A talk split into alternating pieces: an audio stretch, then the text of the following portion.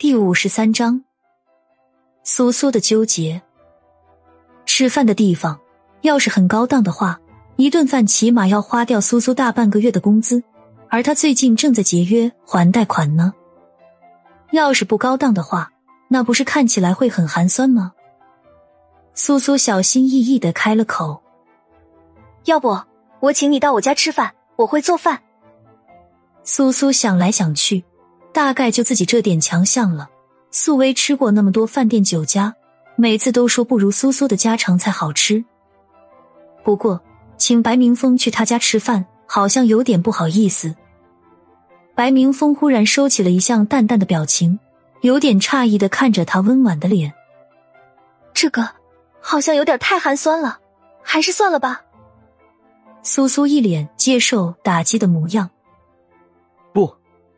挺好的，明天吧，明天就去你家尝尝你做的饭。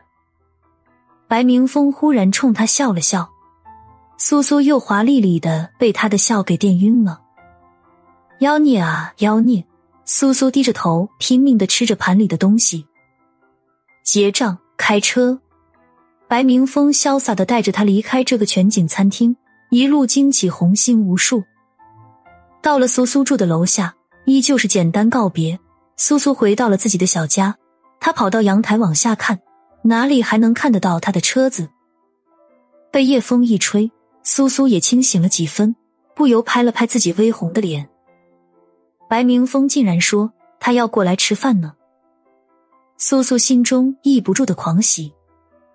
明明知道他与自己是两个世界的人，自己明明知道的，可是。苏苏依然管不住自己一颗心。苏苏怀着忐忑与莫名的喜悦进入了梦乡。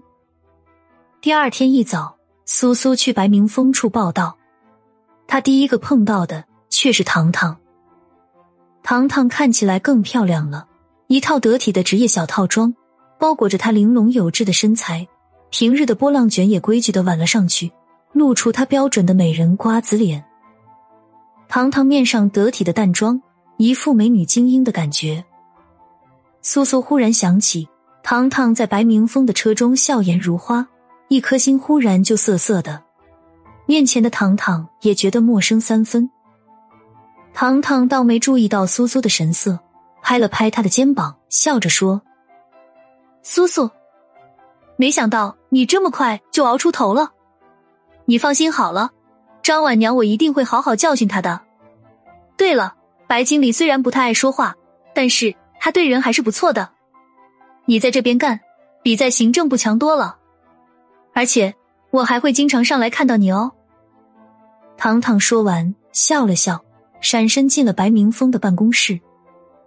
苏苏有些为难的揪着自己的手指，该不该告诉糖糖，自己原本就认识白先生？哦，不对，应该是白经理的呢？